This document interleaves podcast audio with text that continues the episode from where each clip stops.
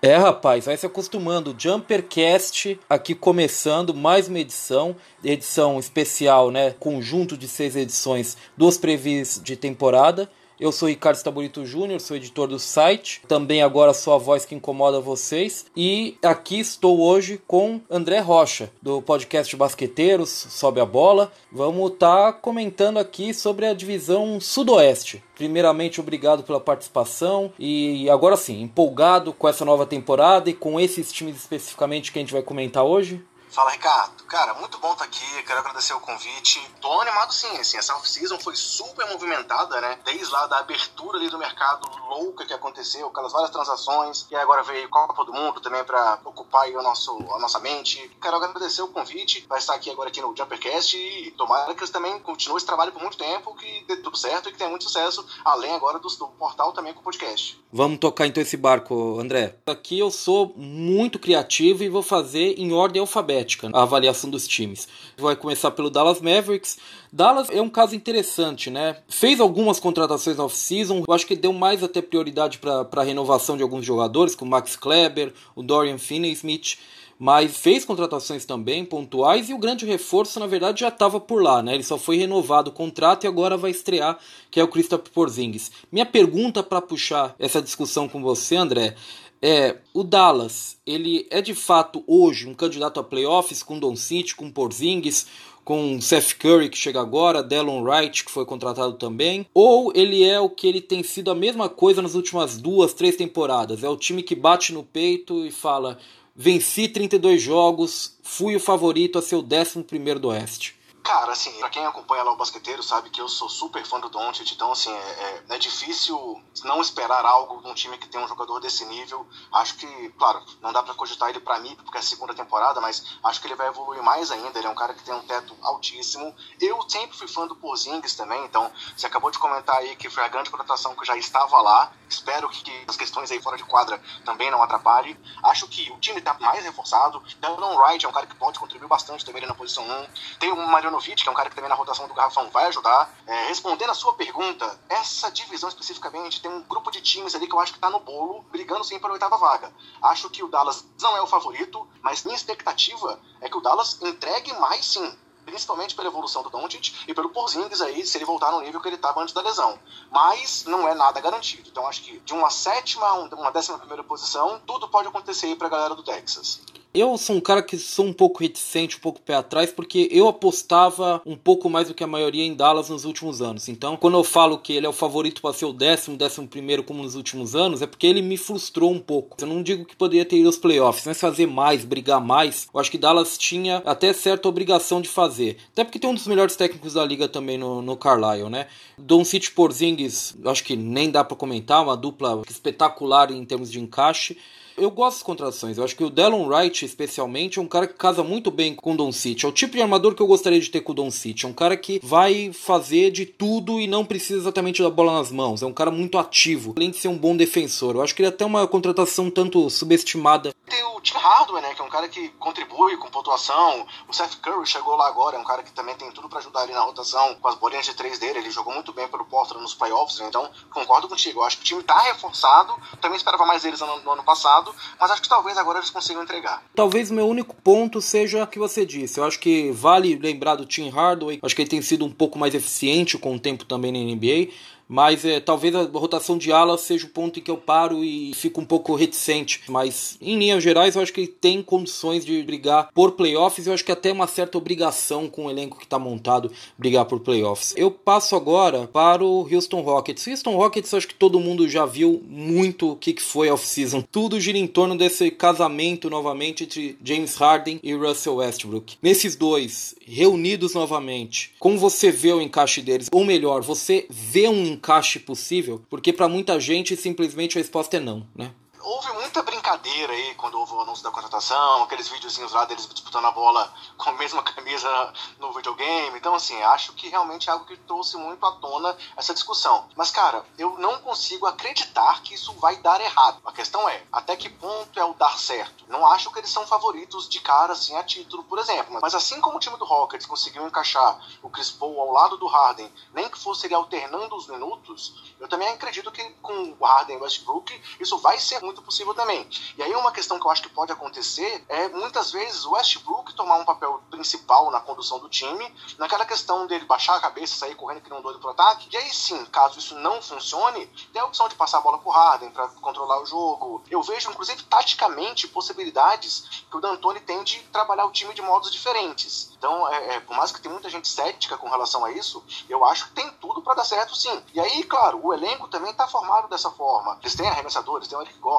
tem o PJ Tucker com aquela bolinha de três ali da zona morta. Trouxeram outras opções pro garrafão também, né? Assim, além de renovarem com o Nenê, trouxeram o Tyson Chandler também para entrar na rotação ali junto com o Capela. Trouxeram agora o Cefalocha, que é um cara que é super de equipe. Então eu acho que tem tudo para dar certo sim. Só que é aquilo, o que é dar certo para esse time? É, talvez esse seja o problema. Pro Rockets me parece muito claro pelo discurso que eles fazem é que é título ou nada. E aí eu acho que reside o, o, o perigo, né? Porque quando você vai com uma mentalidade desse tipo, muito fechada, as expectativas sobre o time elas costumam engolir os próprios jogadores. Eu vejo bem parecido com você também. Aliás, péssimo convidado você, porque eu tô concordando com tudo. A gente tem que ter mais discussão. Eu concordo bastante com o que você disse no sentido de que o Westbrook pode ser um cara que vai dar velocidade, especialmente a saída de bola do Rockets. E tentar trazer pontos fáceis pro Rockets. O Rockets é um time que, até pelo estilo de jogo do Harden, conseguia pontuar bastante, mas o modo como pontuava era difícil. Tinha trabalho ali, dava trabalho. Era, era o Harden contra o mundo. Eu acho que o Westbrook, com a velocidade dele, com o ímpeto dele, pode trazer mais jogo de contra-ataque pro Rockets, que é algo que foi quase assim nulo na última temporada. Engraçado, né? Todo mundo fala sobre a bola, quem vai ficar com a bola. O problema para mim é quando um deles não está com a bola, porque os dois são jogadores muito estáticos sem a bola, né?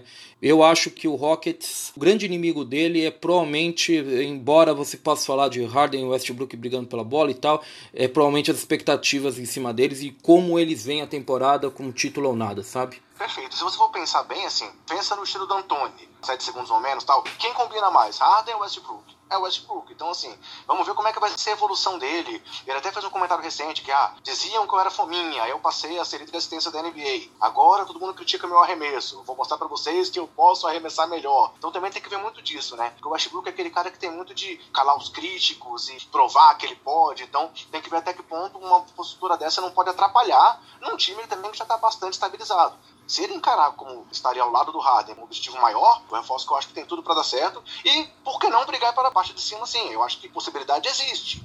Agora passando para um time que tem pretensões, acho que é o total contrário, né? O Memphis Grizzlies, reconstrução, muito claro, né? Até fez algumas contratações, trouxe o Guduric da, da Europa, conseguiu tirar o Tyus Jones do Timberwolves, Josh Jackson, que conseguiu uma troca com o Suns, que é um, jogador interessante, que ainda não explodiu. No fim das contas, o André, para ser bem sucinto aqui, o Grizzlies vai ser provavelmente o último colocado do Oeste, ou penúltimo. Então, quem é aquele cara que provavelmente vai fazer a gente assistir cinco jogos jogos do Grizzlies da temporada, mesmo a gente sabendo que dali não vai sair de fato resultados competitivos, só para ver esses caras jogando de fato. Eu, eu apontaria para você o Jaren Jackson, Jamoran ou num momento super ufanista, né? Porque a gente tem que ser ufanista aqui, Caboclão da Massa, o Bruno do Brasil.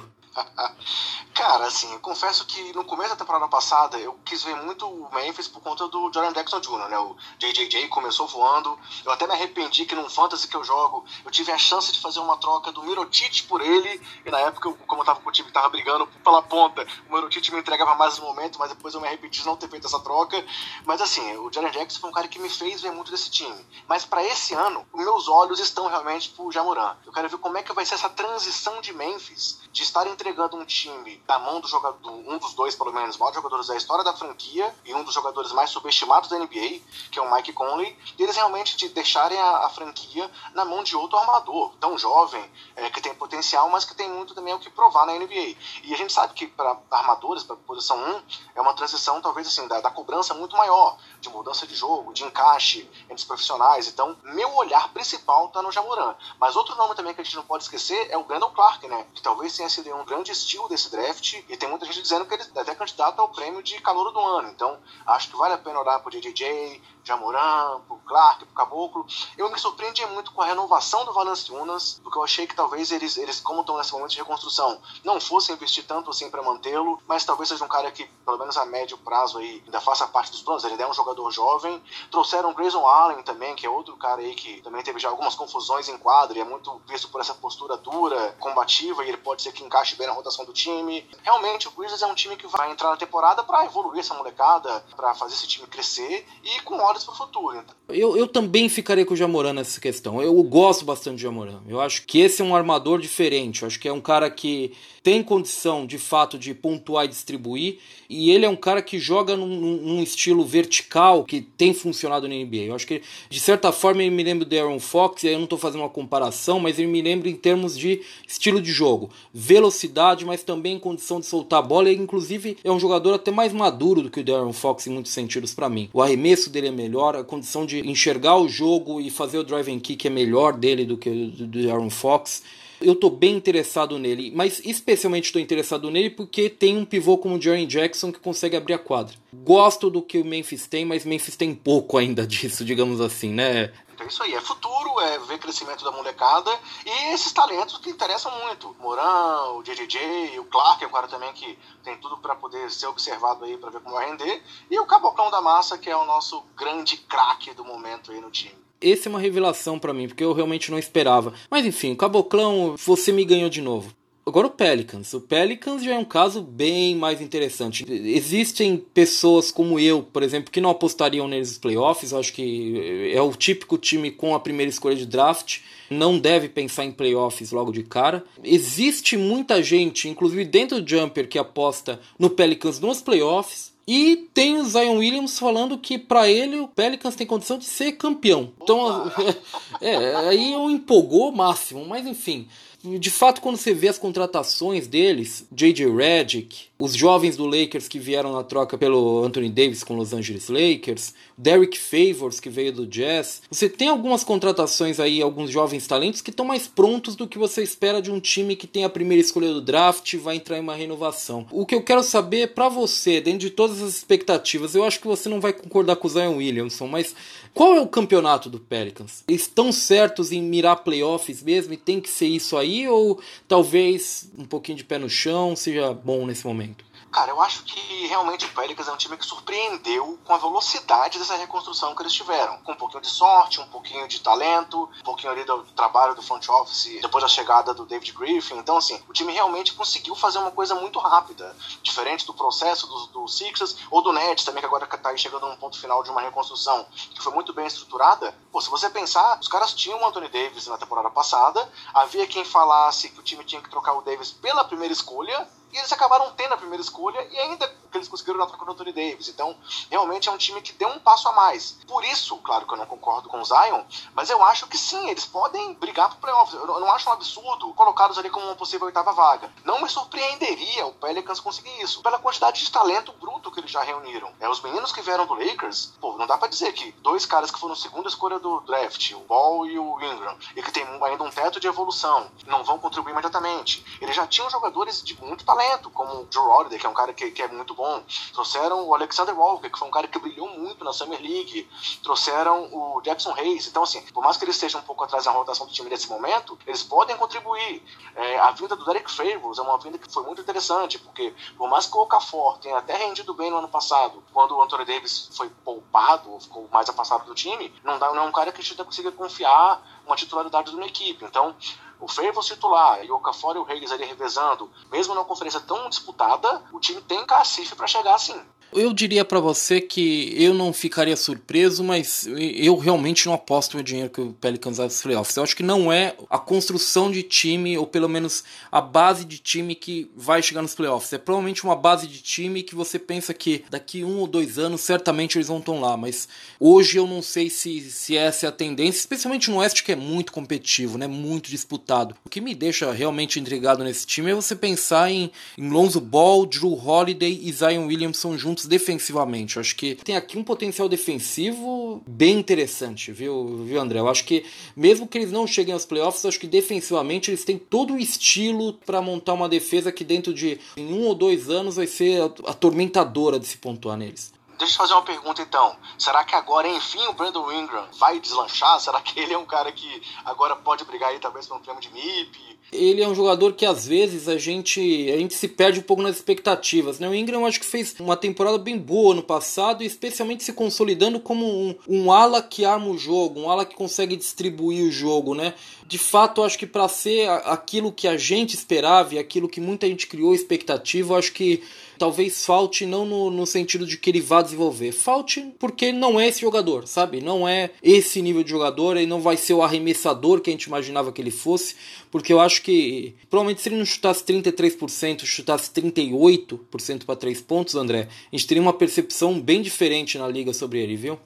Concordo contigo. Eu só não consigo achar, por exemplo, que o Pelicans tá muito atrás de Kings, de Minnesota. Sim. Então, por isso que eu acho que assim, concordo contigo, eu não aposto que eles vão, mas não me surpreenderia se eles fossem. E a gente tem o último time aqui da divisão, né? O San Antonio Spurs. Sempre aquele mesmo papinho, né, André? A gente tá falando um pouco deles, eles estão voando abaixo do radar. Eles não fizeram nada para aparecer de fato no mercado, e aliás, dificilmente fazem, né? Não, não é assim o estilo do Spurs. Renovaram com o Gay, que tem sido uma revelação em San Antonio, tem jogado talvez o melhor basquete da carreira. DeMar Carroll chegou, Trey Lyles chegou. São contratações assim que, que fazem bem o estilo Spurs, né? Fora do radar, mas certamente o principal reforço deles é o retorno do DeJounte Murray, que é um armador que já no segundo ano de carreira fez time defensivo e é um cara que traz velocidade para esse time. Às vezes o Spurs ele é, é, um time que por natureza é muito modorrento, é muito esquemático, ele é muito calculista e às vezes precisa de um pouco de ímpeto, sabe? Eu acho que o DeJounte Murray traz um pouco dessa velocidade. No fim das contas, André, a pergunta de sempre a gente está falando pouco do Spurs. O Spurs a gente podia estar tá falando um pouquinho mais do Spurs, está com um pouquinho mais de expectativa em relação a eles. Bem, eu acho que falar pouco não é o caso pelo que você falou, pelas poucas movimentações que o time tem. Mas ao mesmo tempo a gente não pode deixar de respeitar o que tem em San Antônio, a cultura que existe lá dentro e os jogadores também. The Rosen, que é um jogador acima da média, Lamarcus Aldridge. Então, assim, não estamos falando pouco, mas não podemos esquecê-los de forma alguma. E aí, mais uma vez aí, com essa nossa concordância que tem rolado nessa nossa conversa, concordo contigo que o maior reforço é a volta do Murray. Então, assim, é um jogador super jovem, foi uma perda gigantesca essa temporada passada e que vai voltar aí na condição de, de armador titular do time para poder, assim, realmente se entrosar com o DeRozan, ver como é que vai formar essa dupla. E aí, uma outra coisa que eu acho importante ressaltar é o encaixe que o DeMar Carroll tem nessa rotação. Eu acho que, assim, ele é um cara que tem cara de Spurs. Se você pensar a forma que ele brilhou mais na carreira até agora, é, tem tudo para dar certo nessa rotação. Assim como o Trey Lyles, que é um cara que é mais discreto, não aparece nas estatísticas, mas aparece dentro de quadra, é, faz aquelas questões que a gente não consegue muito ver nos números. Então acho que é um cara que pode também contribuir na rotação. Acho que é um time que, para mim, briga ali pela sétima, oitava posição. Dessa divisão, para mim, ele seria o outro time que estaria nos playoffs com certeza, ao lado do Houston Rockets. Falando em novatos, né, eu gosto bastante do Keldon Johnson, acho que foi uma boa escolha do Spurs. Provavelmente vai ser o cara que daqui dois ou três anos vai aparecer, como todos os novatos do Spurs, né, não aparecem de cara, mas depois de uns dois, três anos ele vai emergir como um, um bom jogador. Agora, o cara que já está pronto para isso é o Lonnie Walker, né? O Lonnie Walker, ele, ele foi um destaque na, na Summer League. Eu não levo o Summer League muito a sério, mas no caso do Lonnie Walker, pela forma como ele joga, pela forma como a gente sabia que o jogo dele se, se desenrolava no basquete universitário, no potencial que ele tem, eu acho que é bem ilustrativo o que ele fez na Summer League. Eu acho que aquele é, é o cara que eu esperaria ver o Lonnie Walker num, num bom programa sendo, sabe? Tenho isso como um ponto positivo. Eu diria um ponto positivo e um negativo aqui para para fechar, eu acho que a contratação de Mark Carroll, como você falou, e até do Trey Lyles, simbolizam que o Greg Popovich está saindo um pouco da zona de conforto dele, quer jogar com um time mais pesado, com um pivô clássico, um ala pivô clássico e tentando ter mais chances de apostar nessa formação mais baixa, que é o que o Rudy Gay tem feito muito bem. E um ponto que eu acho que é um mais complicado é esse encaixe que você estava citando do DeJounte Murray e do DeRozan. Acho que eu, quero ver em quadra esses dois como vão funcionar. O DeRozan não é um jogador dinâmico sem a bola, o DeJounte Murray não é um grande arremessador. Eu quero ver como isso vai funcionar de fato. Mas Spurs é Spurs, né? No fim das contas. A gente tá falando tudo isso aqui e no fim das contas, né, André? Spurs é Spurs. E se tudo der errado, chama o Pat Mills pra meter bola de três, que Tem o Derek White voltando da seleção aí também, que treinou com os outros jogadores de talento, aquilo que a gente sempre fala que, mesmo com a campanha decepcionante, o fato da seleção se juntar, ter o treinamento dos jogadores. Então, assim, temos o White e o Mills também que podem ajudar nessa questão da, da rotação da armação. Então, nunca duvide do San Antonio Spurs. é bem por aí. Eu, eu acho que, que isso resume bem o que é o Spurs, né?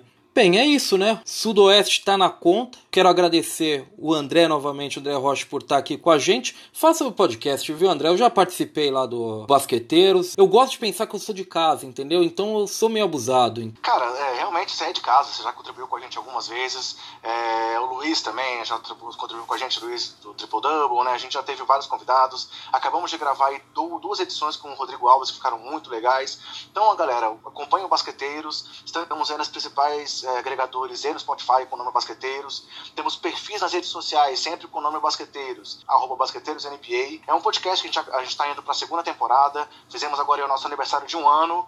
É, e sem somar as edições especiais que a gente fez nos playoffs, com cobertura diária, estamos chegando na nossa centésima edição do podcast. 50 regulares já foram, estamos na 53, se eu não me engano. Mas se somar com os playoffs, foram 100 edições. E como o Ricardo está falando, é muito bom a gente poder ter essa interação com a galera do mundo do basquete. E aí, quando precisar, conta comigo aí, Ricardo. Estou à disposição.